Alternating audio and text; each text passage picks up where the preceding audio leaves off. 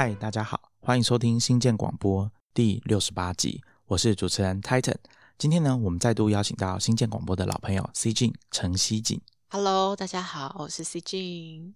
这次呢，邀请他来跟大家聊聊创业者跟创投们常用的术语，还有那些英文缩写。我相信大家在新建广播的听众，因为大家很关心科技的新闻嘛，那大家在看阅读相关的报道的时候，可能有时候会看到一些英文的缩写。那有些时候，这些新闻并不一定会再深入的去解释这些缩写到底什么意思。所以今天呢，我们就是要请 C 俊来跟大家聊聊这些产业里面大家常用的这些术语。那我们之前在讨论题目的时候，因为我会跟来宾在录音前先交流一下。确定一下我们要讲什么东西嘛？那他在讨论的时候就突然丢出一句说，可以叫阿西英文。哦，我愣了一下，因为其实我没有在看这阿弟英文嘛，所以他讲的时候我就想了一下，我才反应过来说，哦，是这个意思啊、哦。所以我们今天也可以叫阿西英文了。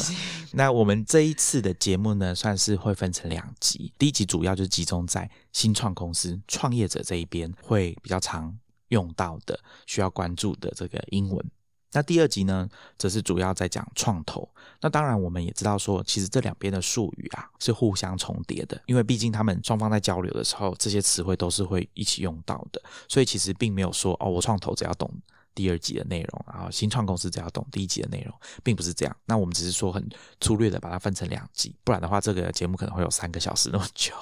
好，那先讲一下我们今天要做的事情啊。我们今天讲的是给创业者，针对创业者来讲。那些英文，可是我们每一次在讲一个题目的时候，我们还是希望说把这个题目讲清楚一点。所以之前我跟 Richard 我们在讨论新创公司的 CTO 技术长怎么样算是一个新创公司里面厉害的技术长的这个题目的时候呢，我们其实有稍微把新创公司稍微定义一下。那时候 Richard 他是讲说，呃，以产业来说就是软体科技公司，然后呢是刚创业公司规模人数规模可能是在五十人以下的，那这样可能可以算是新创公司。不过今天呢，C 俊要跟大家做更细致一点的去划分，因为这牵涉到我们今天要跟大家讲解的内容。那我们除了在一开始会跟大家讲说，哎，今天节目要讨论的这个新创公司是哪一类型的新创公司之外，我们还会进一步去跟大家讨论说，那对创业者来说需要知道的市场 market 相关的这些用语是什么。接着呢，会再进一步讲说，既然我们已经把新创公司的范围啊定义下来了，那接着这些新创公司从事业务的类型是哪一种？比如说台湾的听众可能都比较熟悉的就是像电商。接着呢，我们还会再讲一些，其实接下来应该是 C 君他觉得最重要的部分就是产品跟使用者相关的。啊，我们在讲衡量的指标，那这里面也会有蛮多的英文，还有各式各样的缩写。那最后呢，当然，既然你已经有了市场啊，有产品，有使用者，那我们接着就可以来谈你的业务跟你的营运的各方面的衡量指标。以上就是我们今天这一集节目阿西英文第一集要跟大家聊的英文。我觉得这一集听众的对象不只是呃创业者，如果说对网络创业有兴趣的朋友，或者是平常有在关心科技新闻的朋友，可能都可以参考看看，因为这些常常都在我们在媒体上看到一些科技新闻报道啊，像是一些公司的发布的消息，或者是如果你对这些公司呃新创公司的有兴趣去就职。或者是对这类的新闻、国内外的新闻很关心的话，其实都会常看到这些相关的讨论，或者是媒体会有一些深入报道的时候，分析他们公司的营运状况的时候，可能都会看到这些用法。所以也希望借着这一集，能够简单跟大家介绍。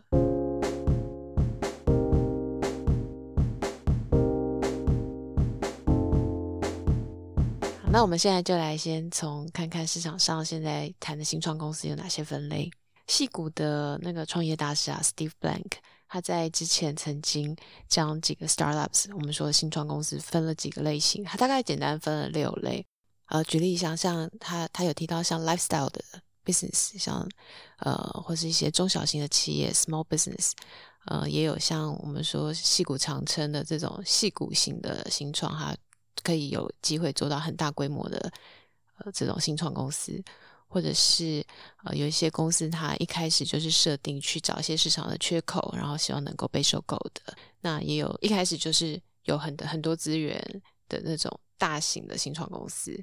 呃，那或者是说。最后还有一类是做社会企业型的 social startups。我们今天可能要谈的比较不像是说做 lifestyle 这种 business，或者是中小型企业，或者是这种社会企业型的。我们今天要介绍比较属于细股形态，以软体为核心，或者是主要技术的这些产品服务。这些软体公司呢，以网络作为它主要销售和营运的管道的这样的类型的公司。因为近二十年来这些呃，我们的产业或者是我们使用者行为上很大变化的这些新创公司，主要都是以这类软体或网络作为各种这种科技的驱动，所以我们今天可能会比较偏重在这个类型的比较有高成长机会的这种新创公司。哎，C 君，我想请问一下，你刚刚说。lifestyle 啊，它如果对照在比如说台湾，如果你要举例讲给台湾人听的话，它是属于哪一种公司？像如果大家这段时间如果常去什么华东啊，或者是垦丁旅游，你可能会遇到一些像呃，比如说卖冲浪板的小店或租冲浪板的小店，可能那个教练他自己会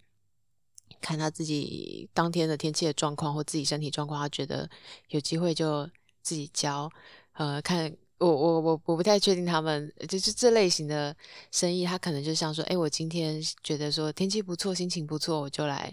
呃帮大家上课，这种就是比较 lifestyle 的形式。那相对如果说也好奇说什么是中小型企业，可能就像说，呃，我们他就不是这么随性的开店，他的工作时间可能也是蛮固定的，像可能。呃，台湾其实很多中小企业嘛，就是小到像是可能个人工作室，比如说理发店啊、美容院啊，但呃比较稍微有规模一点的，像餐厅啊、修车厂、保养厂这种，其实都算是呃中小型企业的一种。刚刚 C 君有跟大家讲，我觉得里面有几个关键字，大家如果去读我们放在 show notes 的这个 Steve Blank 教授的文章啊，好的，大家会看到有一个。第三类就是刚刚 C 君讲的细股类型的这种 startups，哈，它是 designed to be scalable，就是你要可以快速的规模化，好，呃，规模化当然是个关键字，但是我想细细股的新创更重视的可能是快速啊，是 快速的规模化。这个在我我想说，我们之前有提到那个呃，Y Combinator 的创办人 Paul Graham，他曾经写过一篇文章，在在讲的是 startups 等于 growth，就是新创公司就是要有高速成长的。才叫新创公司。他他其实那那篇文章里面有定义说，怎么样叫做比较快速的成长？他希望说能够达到每周有百分之五到百分之七的这种 growth rate 成长率，然后你能够快速的拥有很多用户，不论是在营收上面成长，不然就是在活跃用户上面能够成长，这样子的呃比较称作是 startups 这类型的细股型的新创公司。Program 在那篇文章有讲到，就是说，如果你的成长率是每个礼拜只有一 percent 嘛，是不是？只有一 percent 的话，那可能这是一个信号，就是要么你的公司根本就不是新创公司，或者是你的产品在市场上可能还没有找出它的定位，或者是其他地方出了问题。接下来我们就来谈谈市场啊，market。刚 Titan 有开始提到说，我们在评估产品的成长的时候，很重要一个是市场。我想很多戏股的创投。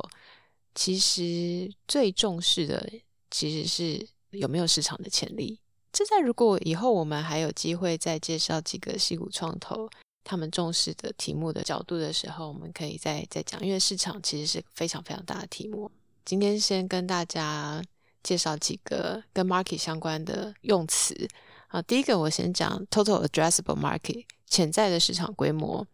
total addressable market 它的简称可以叫。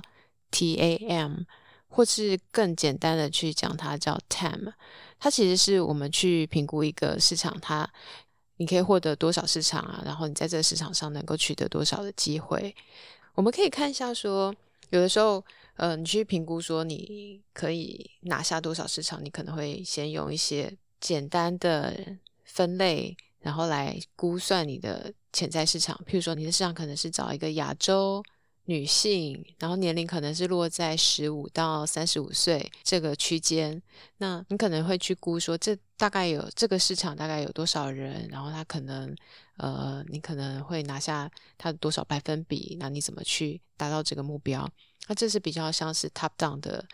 呃 total addressable market 的去分析。那同样，你去估市场的时候，也有另外一种是另外一个面向是 bottom up 的 analysis。比如说，你可能知道说你在销售的对象可能是透过哪些通路，那你知道有哪些管道可以去 access 你的用户、你的受众，那你再从比较实际的面向去找到这些通路，你可以获得多少百分比啊？譬如说，你可以拿下这些多少通路，然后在网上去算，说你总共可以取得多少市场。在这个 top down 跟 bottom up 的过程中，你可以找到一个平衡，大概去评估一下你可以取得的市场，然后分析一下你接下来可以成每一年可以成长的潜力。当你知道说你的市场潜力大概有多大的时候，接下来你可能就要关心说你的 go to market strategy，你要怎么进入这个市场？那就像刚刚讲的，如果比较是 bottom up 的分析，你知道说这个市场有哪些呃受众，然后你可能有哪些通路可以去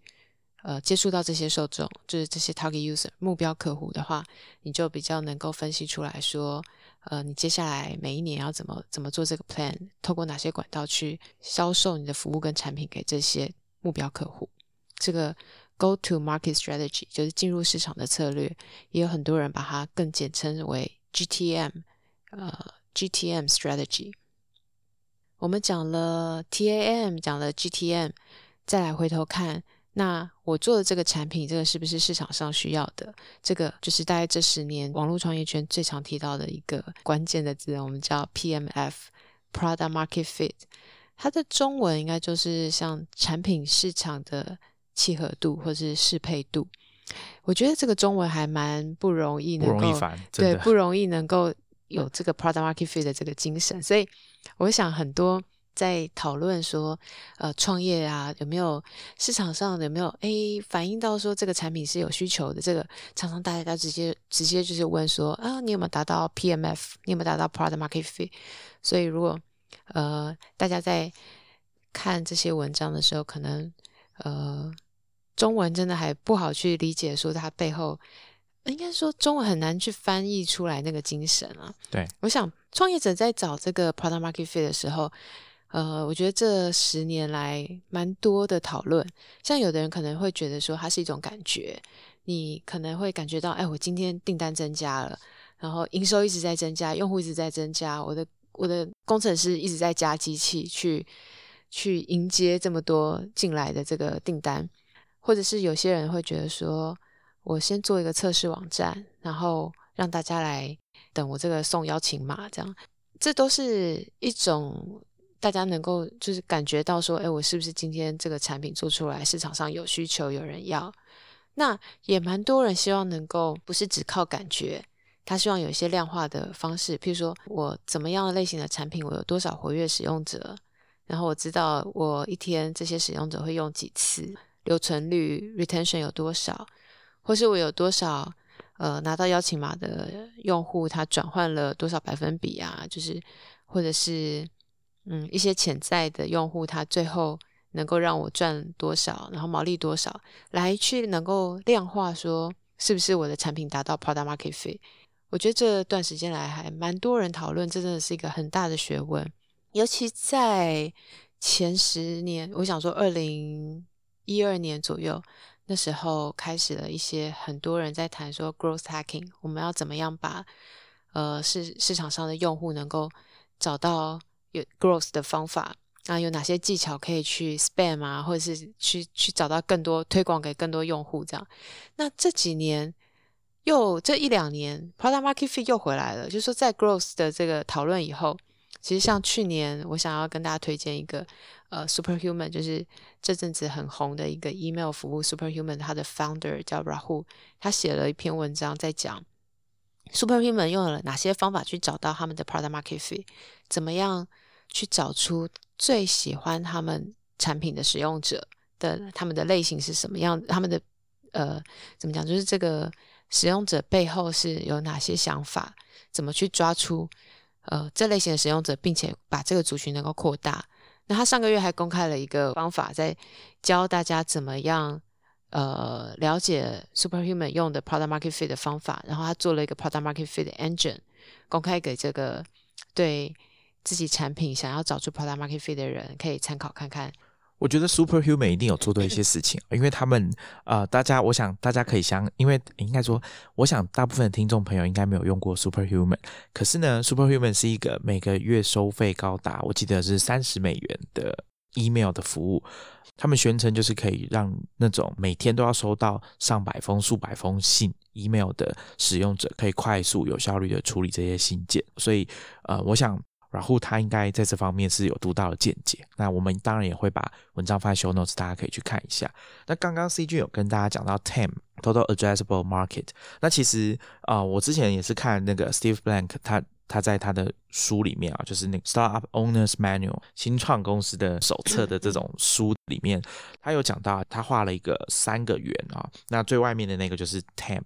就是 total addressable market，第二个圆哈是服务可触及的市场，就是 service addressable market，就是你的产品可以覆盖的这个人群是多少。好，第一个是最前面刚刚 C 君讲的是说，哎，这个产品在市场上潜在可以达到的这个市场的规模。再来第三个就是最小的圆，就是最外圈是 TAM，那再来是 SAM 啊，就是 Service Addressable Market SAM。那最后面一个它是说叫做 Obtainable Market，叫 SOM S O M，就是你的产品实际可以服务到的市场范围。这个时候你要考虑到像地区你在哪里做，那它有实际上的限制，或者是你当地可能有一些竞争对手，那还有销售通啊，还有销售的管道通路等等。就是说，你必须把实际的考量，对，把它考量进来，所以你就会发现这三个圆就画到最后面，画到 sum 的时候，就是变得很小了。我想这个思考的方式可以让你比较实际的去了解，说比较接近现实的状况，然后去考虑。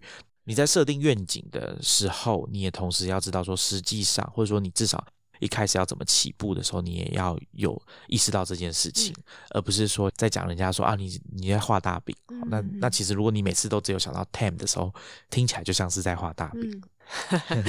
我觉得很多人在 BP 上面写的，其实啊，对 BP，来来来插播一下，BP 的话其实就是 business plan，然后就是你的商业的企划书这个东西。那当你在创业的时候，你要去寻求大家投资的时候，大家通常第一个你就是要拿出你的 BP 给大家看。对哦，BP 讲到这个，那现在大家比较常说，你你要不要发给我一个 deck？deck 就是你的那个投影片这样。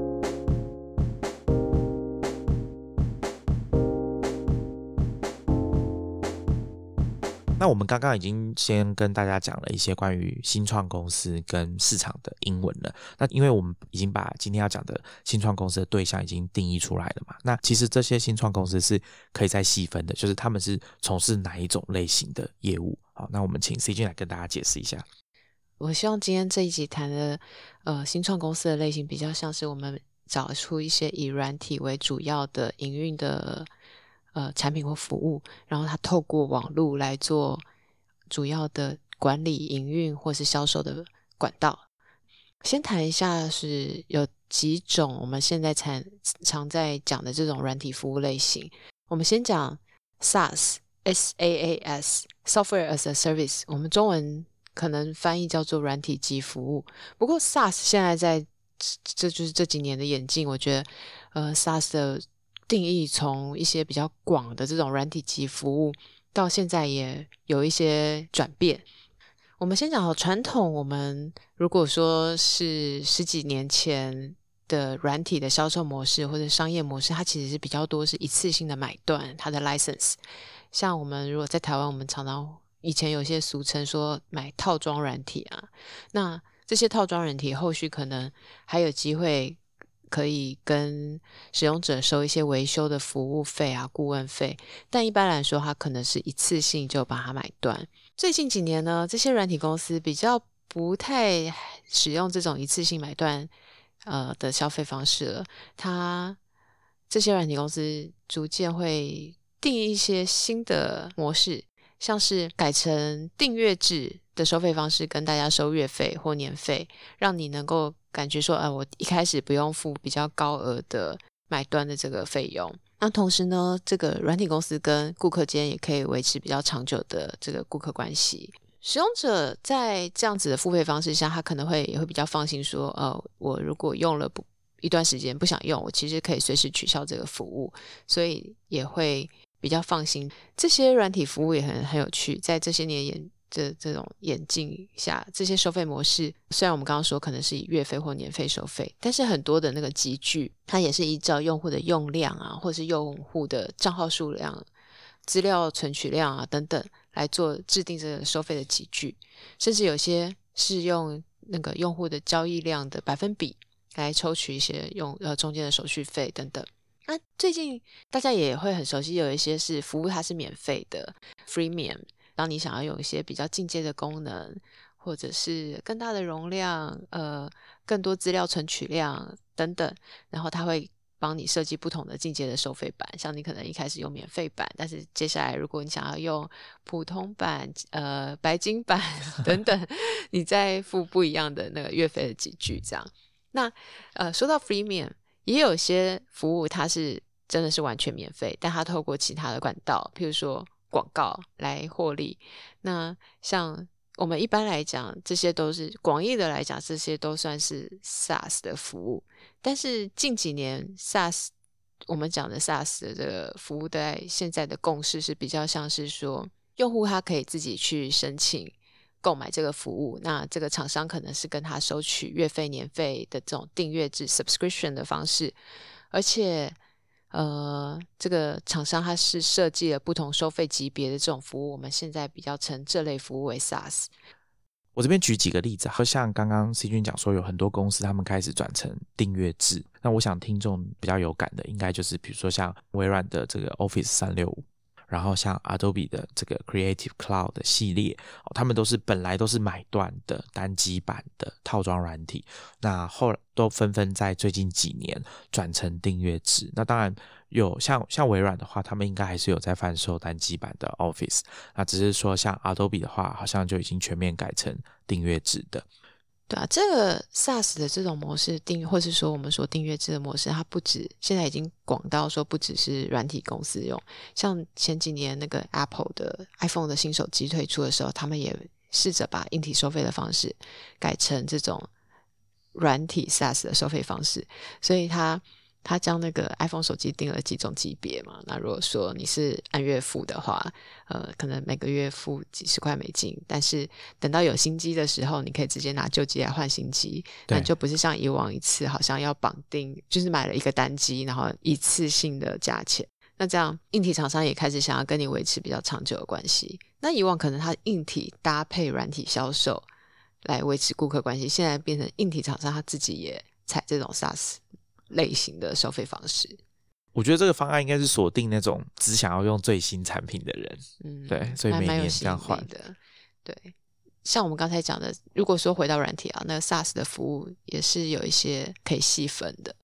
像如果说我们面向消费者端的，像 consumer facing 的，现在如果大家讲到像听音乐的 Spotify 啊、KKBox 啊，或者是像大家看影片的 Netflix。都算是订阅制的 SaaS 服务，像前面我们讲到最近很红的几个 email 服务，像 Superhuman，或是之前 Titan 跟 Richard 有提到的 Hey 这个新的 email 服务，他们也都算是呃订阅制的 SaaS 的类型。那我们再看，除了 consumer 相关的，也有一些是 B to B 的 SaaS 的服务，像呃。如果说我来分一下有一些垂直领域的，像建筑业，呃，美国有很有名的一个 SaaS 服务是 Procore，它是给建筑业用的 SaaS 服务。那像其他呃一些垂直领域，像保险啊、房地产啊，或者是呃一些货运 logistic 相关的，他们都有各自的垂直领域的 SaaS 服务。这类型的 Vertical SaaS 这几年。算是美国的创投还蛮喜欢在看的领域。除了垂直领域，那一般大家常听到很，其实有很多是水平领域的 （horizontal） 的 SaaS。像我们刚才有提到，像 email 这种，呃，其实是跨业别都在使用的 SaaS 服务，或者是像一些 marketing 的 tool。嗯，如果大家有听过像 HubSpot。或是一些 CRM 的 tool，或是各个公司都可能用的一些 accounting tool，或是 HR 用的这些 SaaS 服务，其实我们刚才讲说，有一些 SaaS 的服务是 B to B 啊、B to C，其实现在很多界限也逐渐变得比较模糊。像去年上市的 Zoom，它本来是可能是算是属于 B to B 类型的，呃，公司在用这种 conference call 的时候，视讯电话、视讯通话会用的。但今年因为疫情的关系，它可能已经变成一个 consumer facing 的服务，所以这也是一个蛮有趣的演变啦。我觉得 SaaS 服务有一个很重要的。事情想分享一下，就是我觉得看这个产品是不是可以 upsell，因为像刚才提到说，呃，它的收费集聚其实有的时候是依照你的使用者用量啊等等，或者你的用户数来计费。那像我们刚刚讲 Zoom，它可能是本来是你你你觉得它是卖给一个公司，呃，可能会谈一个价格，但是因为公司它其实有很多部门，每个部门又有很多不同的员工，可能会用到这服务。所以，怎么样可以有不同的集聚去设计，然后依依照使用者的使用状况去再 upsell，再增加它的收费的模式，其实我觉得是蛮有趣的。所以这里我可以提到一下，像这种 SaaS 服务的 pricing model，有时候你会看到它会设计的蛮有技巧。像 Zoom，他可能知道每一通电话其实可能会超过半小时，所以他会以时间来计费。像现在很红的办公室的沟通的工具，像 Slack，他可能会知道说，大家其实，在 Slack 会查询很多之前的对话记录，所以他会在依照你的搜寻量来收费。不过我要讲一下，我据我的了解，有蛮多公司在使用的时候，他们也不管 Slack 一万则讯息的限制，也还是用免费版，找不到资料就算。对，但是像 Zoom 当然也是啊，像。你可能知道它是每三十分钟以上或四十五分钟以上，四十五分钟以上会收费，那你就一直每四十五分钟前就把电话挂掉，也是一个方法。但是我想应该就是有一些重要的会议、多人的线上的这种会议的时候，你就是没有办法每四十五分钟把它挂掉，所以我想他应该是抓到了一些痛点，所以会这样设计这个 pricing。我在推特上有看到有人在开玩笑啦，就是润每四十五分钟中断一次啊，他觉得这个功能应该要收费啦。对对对，应该有很很多人巴不得，就是我我就连线这四十五分钟就好了，这个会不要再长了。对。那像刚才前面我们提到说有一些 freemium 的收费方式，这时候我觉得也可以提一下，这些通常是发生在 B to C 这种 consumer facing 的，他们会使用一些 freemium 的 model。像我来做几个分类好了，像呃社交类，像 Instagram 啊、Snapchat，它是靠很大量的用户，然后它是希望能够获得这些目标用户的 attention based business。那这种多半都是以广告作为他们主要的商业模式。那也有一些像是工具类、tool 类的服务，像是呃天气啊、新闻啊这种 app，他们多半也都是呃让使用者免费使用，然后收。就是第三方的广告费来作为他们的商业模式。这种 consumer facing 的服务，还有一些 content 类，像游戏啊，或者是呃 media 这种媒体类的游戏。我们知道，除了广告，还有一个收入来源就是 in app purchase 虚宝。很可能希望能够购买一些虚宝，能够增加你自己的呃装备，能够让你。在游戏中变得更强，那也有时候是这些虚宝是购买一些自己的 avatar，比如说让你自己的装扮可以更独特一点，这样。那我们一般讲 media 类，现在大概除了广告，还有就是现在也是蛮多就是走 SaaS 的订阅制的模式。那这边大概就是我们简单先讲一下现在 SaaS 类服务简单的分类。如果你对 SaaS 这个商业模式啊，或者说相关的新创公司蛮有兴趣的话，我们之前有推荐大家去一个部落格啊，叫 Tom Tungus 啊，他是一个戏骨的创投啊，T O M T U N G U Z dot com，他经常在分析各式各样的 SaaS 公司。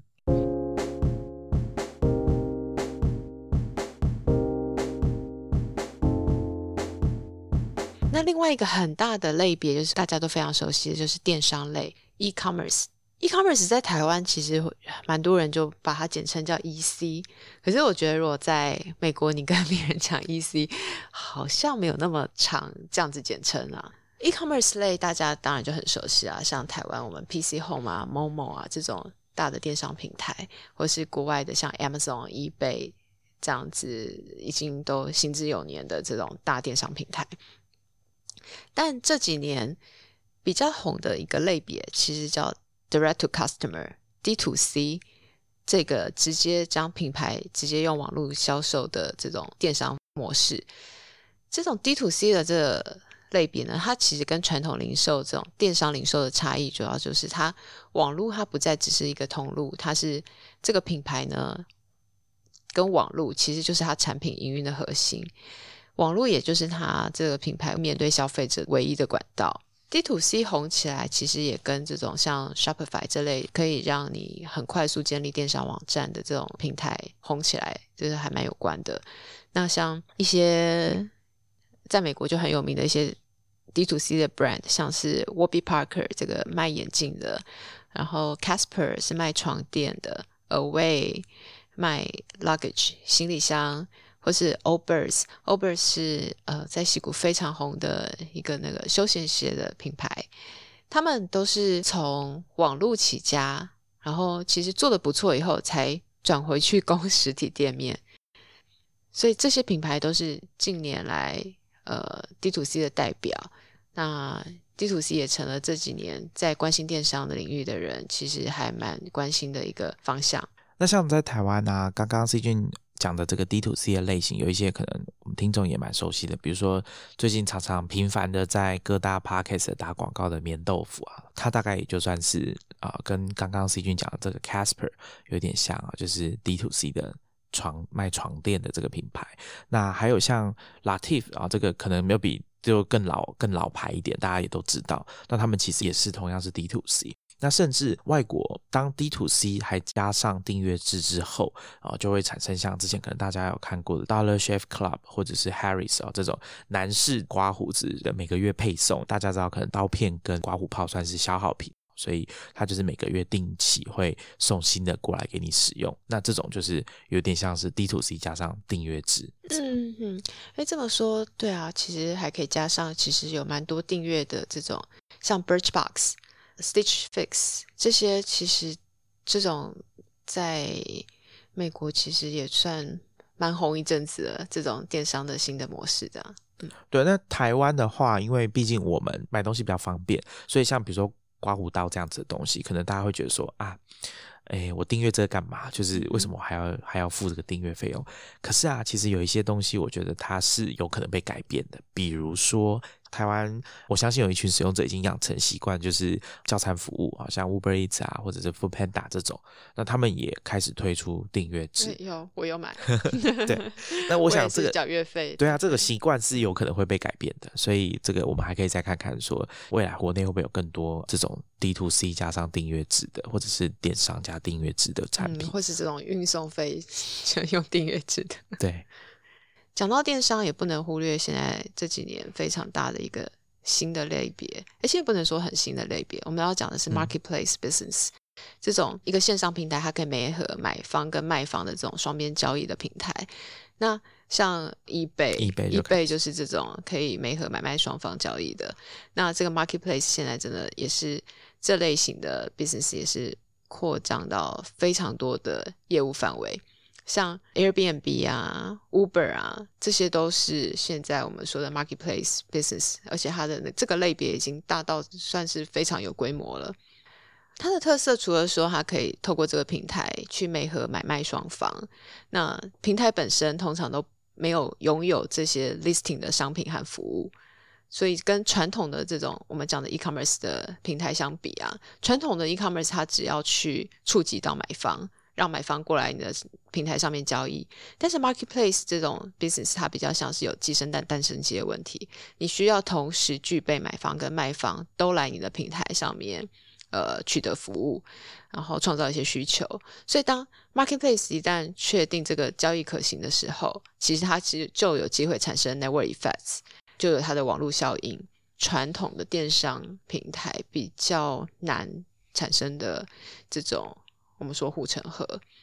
，marketplace 的生意通常还有个好处，就是它的生意比较像是 community 自己在上面运作。像 Airbnb，如果它的卖方有出租房子的需求，他就自己上去 list；那买方还有要找寻住宿的需求，他就上去去看有哪些 booking 的机会。所以平台本身不像传统 e-commerce 要自己去 list 货源，而且还要有存货。那所以现在这这些 marketplace 的 business 也算是这几年来成长非常快、非常大。那还蛮多人想要在从从中再去找一些可以这样子有买卖双方美合的这种创业的机会。刚刚 C 君讲 marketplace，比如说最近几年前，应该说前几年上市那个 Etsy。嗯，好，这种手工艺品的，那国内可能大家比较熟，像 Pinko。大家对刚才以上讲的这个类别，像 Marketplace 跟 E-commerce 的这个比较有兴趣的话，A 十六 Z 这个创投他们有一个同影片跟演讲在 YouTube 上，我们可以分享在 Show Notes。好，那我们刚刚已经讲完这个新创公司的关于市场的英文啦，还有这个再往下细分他们的商业的模式。接着我们要来谈谈蛮重要的，就是他们的产品跟使用者相关的这些衡量指标的英文。在讲这一段之前啊，我们先讲一下，我们看一个产品或者事业它营运的时候会观察的那个衡量它营运绩效的指标。那讲到这里，我想要先分享一个我很欣赏的、戏骨很有名的产品经理，他也曾经担任过创投的这一位叫 Josh Elman。他曾经是 Twitter 跟 Facebook 的负责产品的呃 head，这样，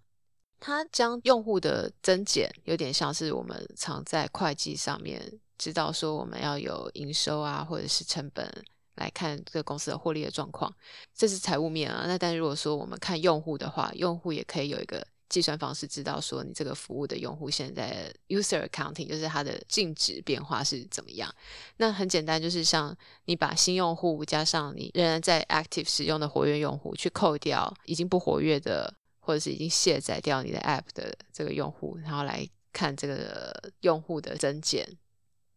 假如你只看新增用户是不准的嘛？对，重点还是像说你是有多少用户持续在使用。所以我觉得，在在讲今天这些很多 metric 之前，我觉得先强调一下，我觉得用户数其实是蛮重要的。我们在讲这些 metrics 的时候，我也想先提一下另外一个很重要的观念，就是 vanity metrics 跟 actionable metrics。这是在十年前吧，很多早期的那个网络服务很好像很强调说，注册用户是多少啊，PV 就是 page view 是多少，这些我们现在。都已经觉得说这些是一种虚华的指标，因为这些数字没有办法实际反映说你现在的服务真实的使用者状况，那你也没有办法去比较健康的去改善，说提出一些 actionable items，就是你有什么方法可以让你的用户持续在你网站上就是使用你的服务。有的时候这些虚华指标，譬如说 page view，可能会误导你以为说呃网站上的使用量很高，但其实像因为技术的改变，像近几年，Ajax 这种技术，你其实不需要一直换页，但反而你以为说，呃，Page View 增加，但其实用户使用使用行为不好，你可能反而流失了一些持续在使用你服务的呃忠诚用户，这样。刚刚 C 君讲的这个惩罚，我真的很有感。现在国内还是会有一些网站把它设计成就是分页，内容还是要分页。比如说一篇文章拆成五页啊，这种类似的行为。那当然你可以说这是因为啊旧旧有的做法，习惯的以前习惯的做法，或者是啊这样子可以增加广告出现的次数啊。慢慢的，业界大家已经有发现说这样做并不一定是。对你，你现在的商业模式是最好的方法。就像现在，呃，不管是 Facebook 啊、Instagram 这种一直滑、一直滑，其实他们都没有在 care page view，所以不要再用这种错误的指标去衡量你的网站的绩效。这个在 A 十六 Z 和一个专门做数据服务分析的 Mix Panel，他们曾经在二零一二年还甚至讲更重的话，说他们觉得这些指标不只是 vanity metrics，而且是。Matrix 已经 对已经说到这么重的话了，所以我们千万不要落后在别人的这种观念太多。接下来我们再谈一下 User 的 Matrix 有哪些。像刚才提到啊，就是 Josh Elman 他很重说，很重视说 User accounting。那我们在计算的时候，其实有个重点，就是有多少是你的活跃用户，你的服务的 Active Users 有多少。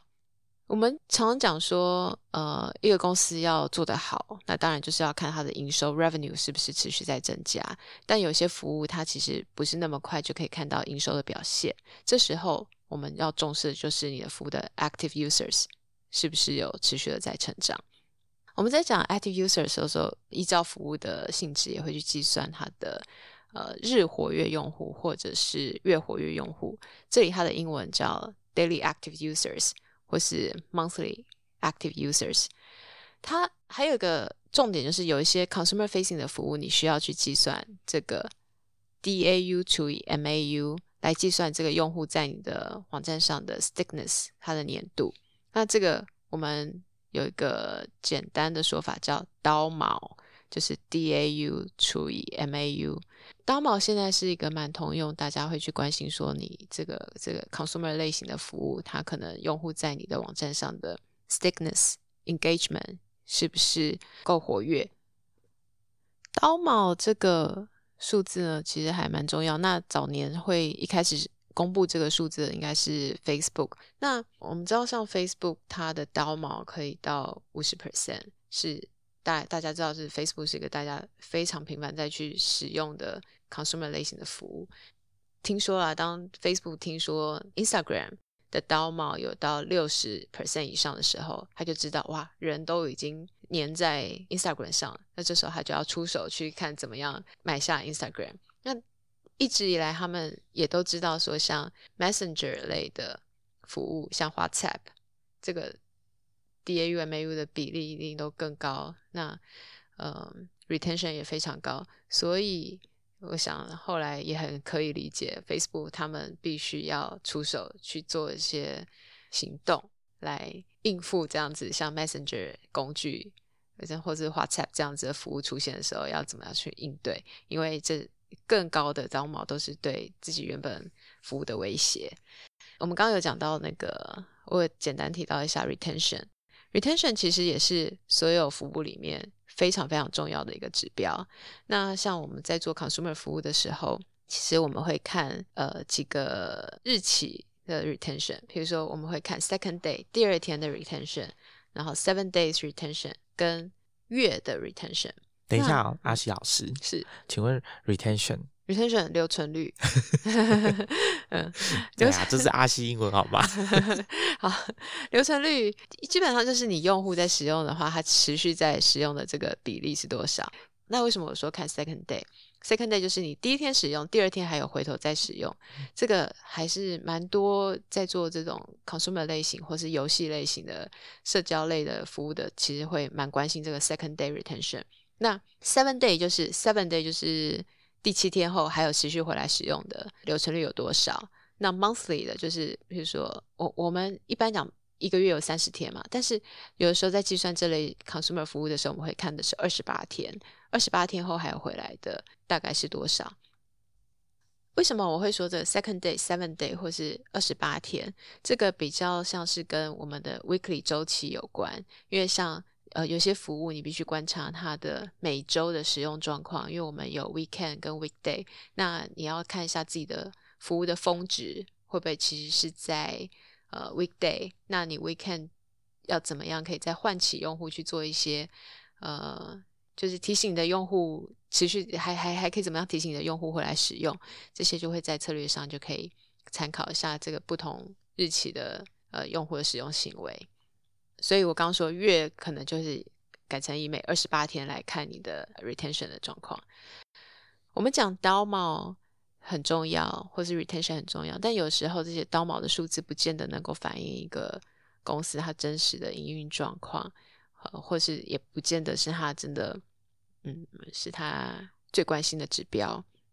就像 Uber 好了，很可能你不会每天去使用它，所以它的刀毛反应。可能是小于五十的，但是他他可能比较关心的是他的 Power Driver 每个月呃每周可能会开多少小时的车，因为这些就像他曾经公布说他的那个比较 Power Driver 就他的驾驶啊重度的参与的驾驶，他其实大部分早期都是 Part Time 在工作，但他一周可能会去开三十个小时，他就知道这其实是有这个 Driver 方的需求。那像我们看。旅游业也是，其实刀毛可能不是它的重点，因为旅游可能一年只发生几次。那像 Airbnb，它比较在意的是它的 booking 数或者是它的 listing 数。这种用户可能一年才 book 两次 Airbnb 的房子，所以当然这个 Airbnb 他关心的不是刀毛，但是他就是有其他指标是他比较更需要重视的。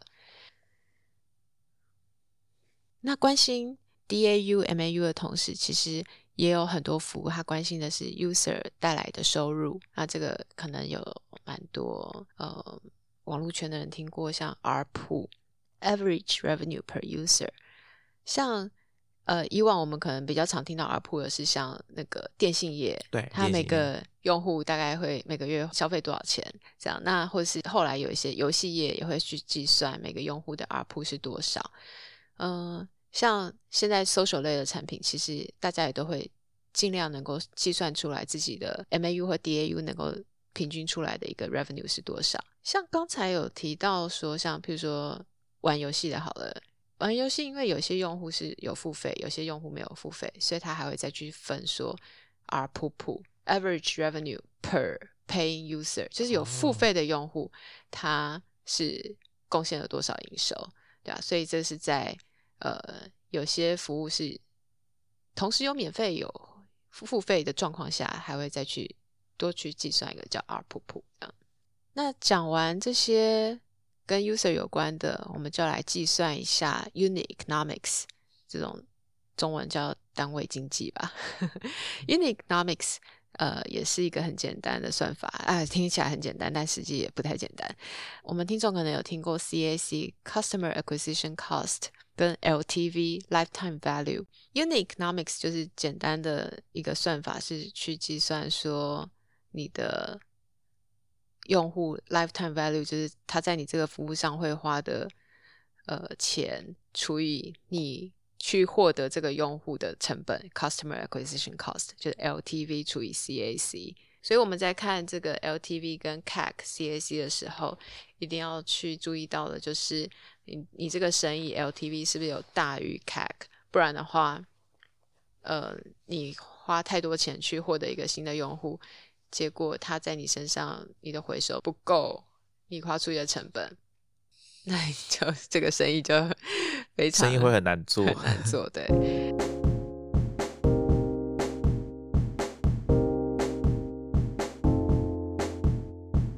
啊，我们刚才讲完了这些，呃。User 跟从 user 身上能够赚到的钱，这个 ARPU 以后，现在我们要谈了一下这个 unit economics，就是单位经济。一个每个用户你花多少钱去获得它，那它最后又又回报在回报给你，就是在你的服务上面花多少钱的这个计算，就叫做单位经济。那我解释一下，呃。LTV lifetime value 就是刚才说的，用户会花在你服务的钱是多少？那 CAC CAC customer acquisition cost 就是你去花广告费用或者一些通路成本而获得一个用户的成本是多少？我们当然希望做这个生意会赚钱，所以你来计算的时候要当然是希望说，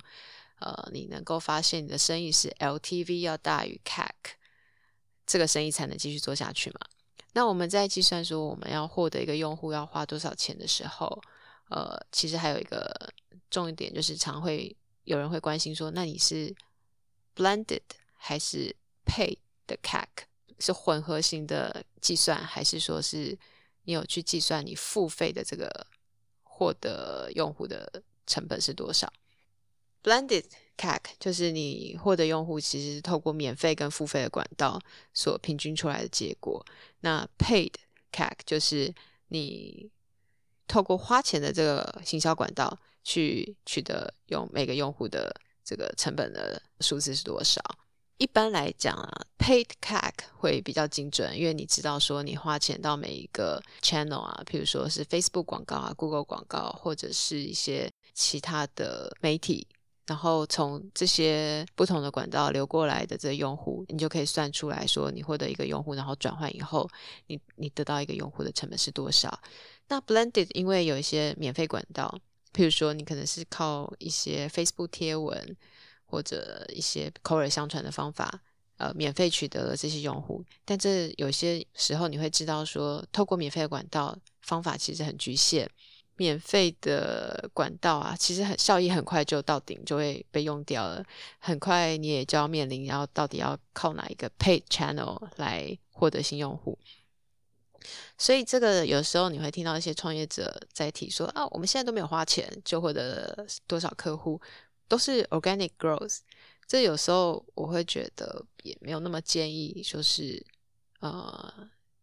很过了很多年，你还是这样子在讲说你的客户都是靠 organic growth，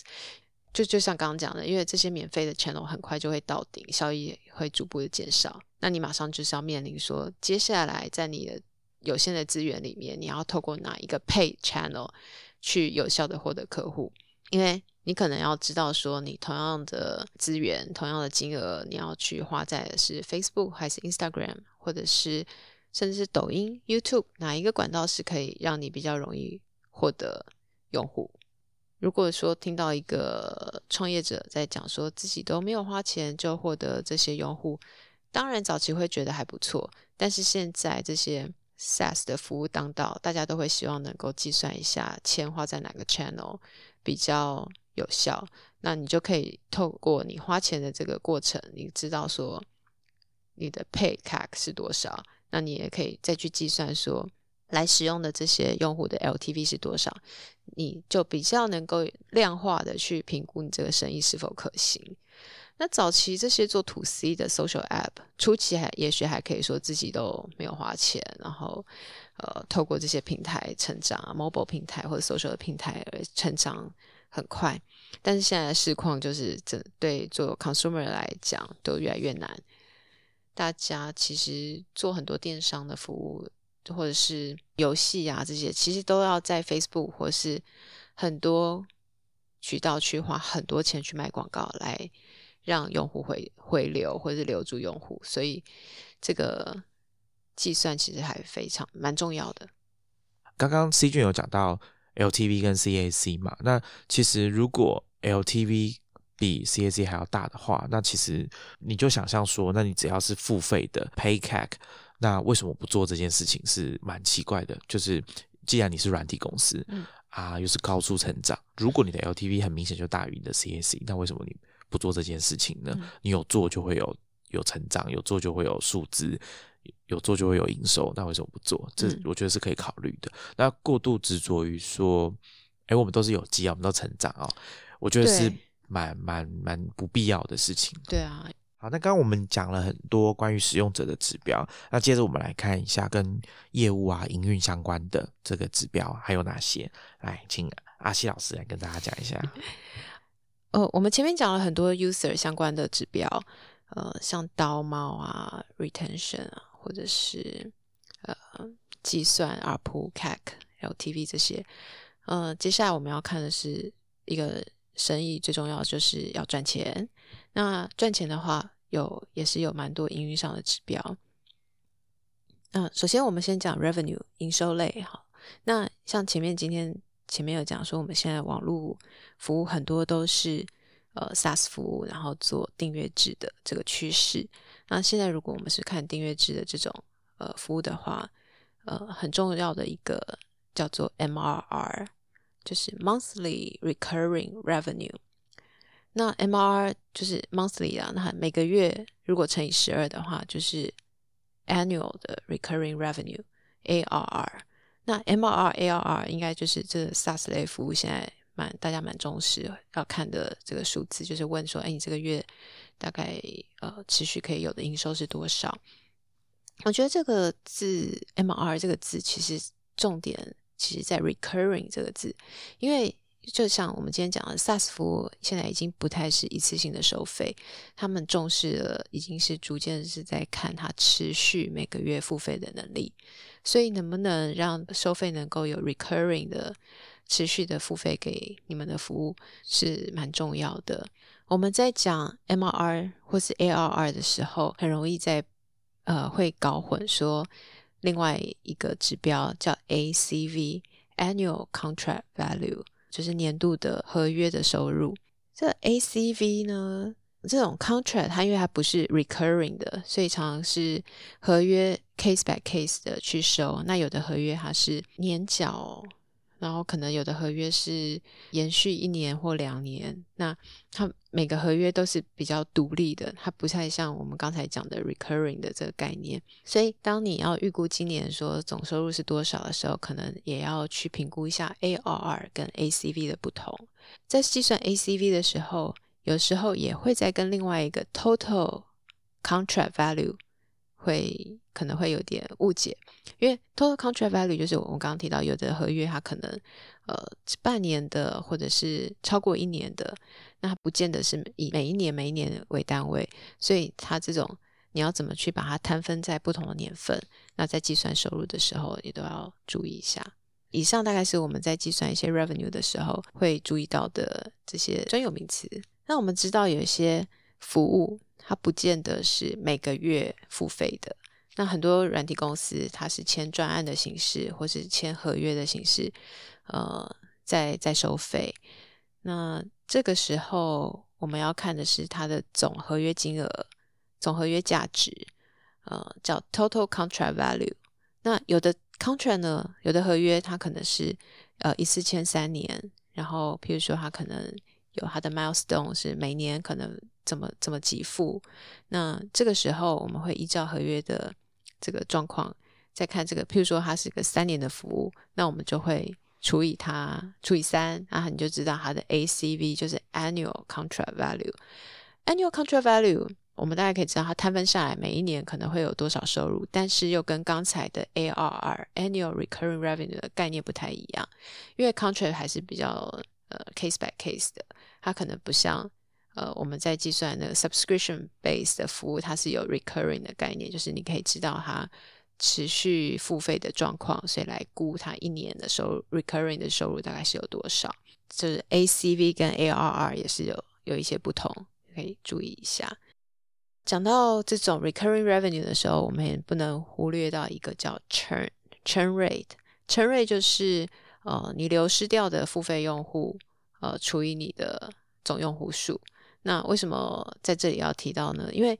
其实我们希望说，这个 subscription 概念的这个付费用户，他能够持续的付费，所以他一旦流失掉，你持续跟他收费的能力就突然就断掉了。那去发现说用户是怎么流失的，然后用户是呃没有再持续付费，要怎么去把它唤醒？就是怎么样怎么样的机制去鼓励他再回来使用？或者是不是收费方式有什么调整？这时候都要去观察看看这个 churn 的状况。那当然，每个服务怎么去计算 churn 也都会稍微有点不同。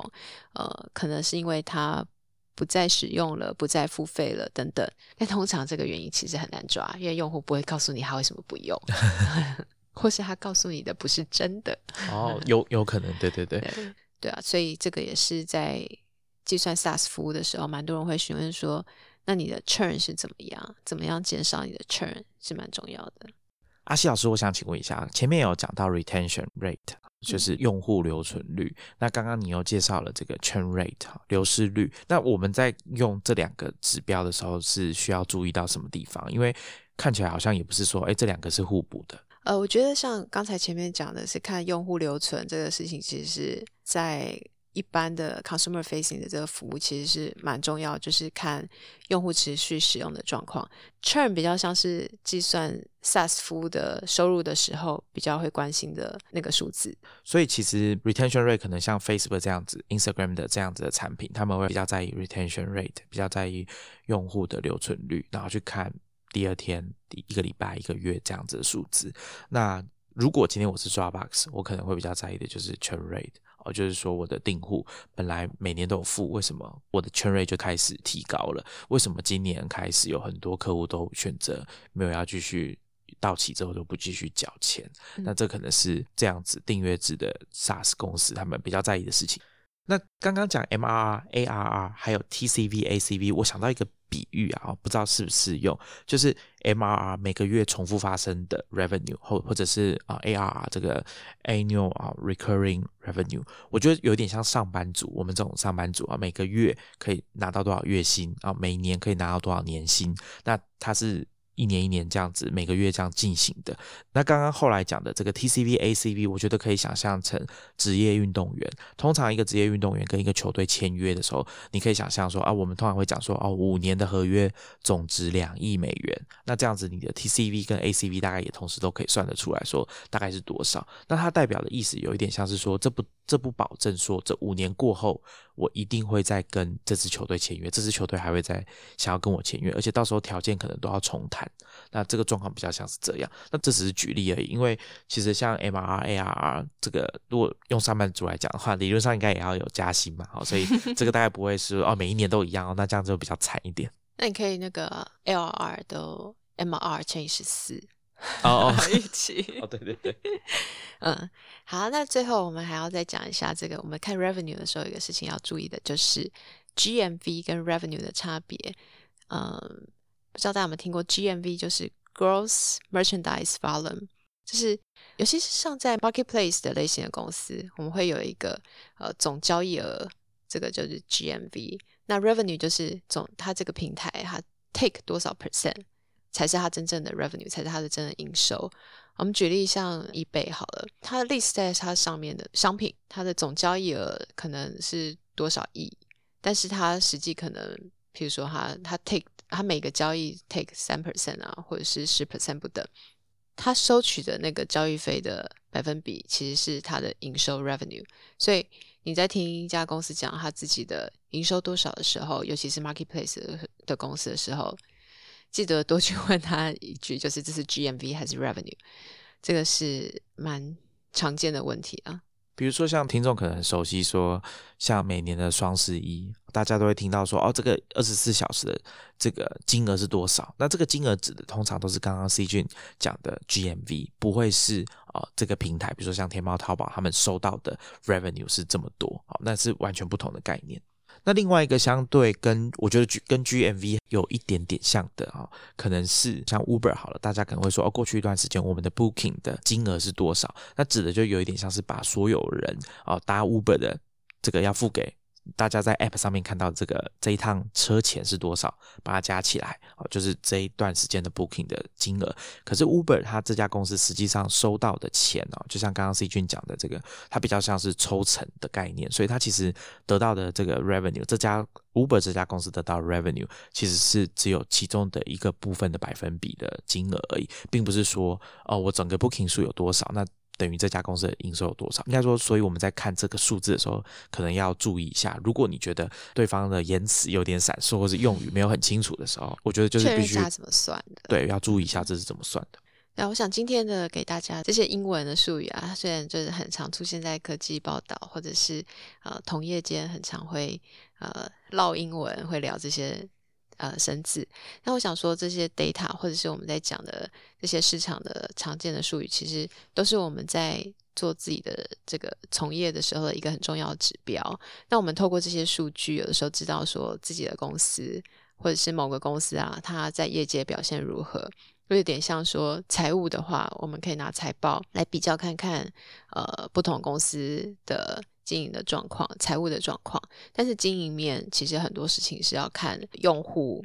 的表现，然后用户的表现当然有可能反映在 revenue，有可能反映比较直接的就是它的 active 的活跃用户的表现跟留存率啊，这些用户的表现，当然最有可能看出来的就是它的 revenue 的数字是如何。那用户实际上也有一些像活跃用户的表现、刀毛或是 retention 的这些数字，其实可以看，可以反映看看未来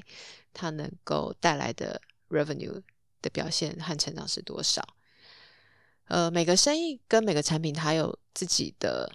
自己去定义，可以驱动它去成长的这个 actionable metrics，可以去成长的指标。那我觉得每个生意可能要去想想看。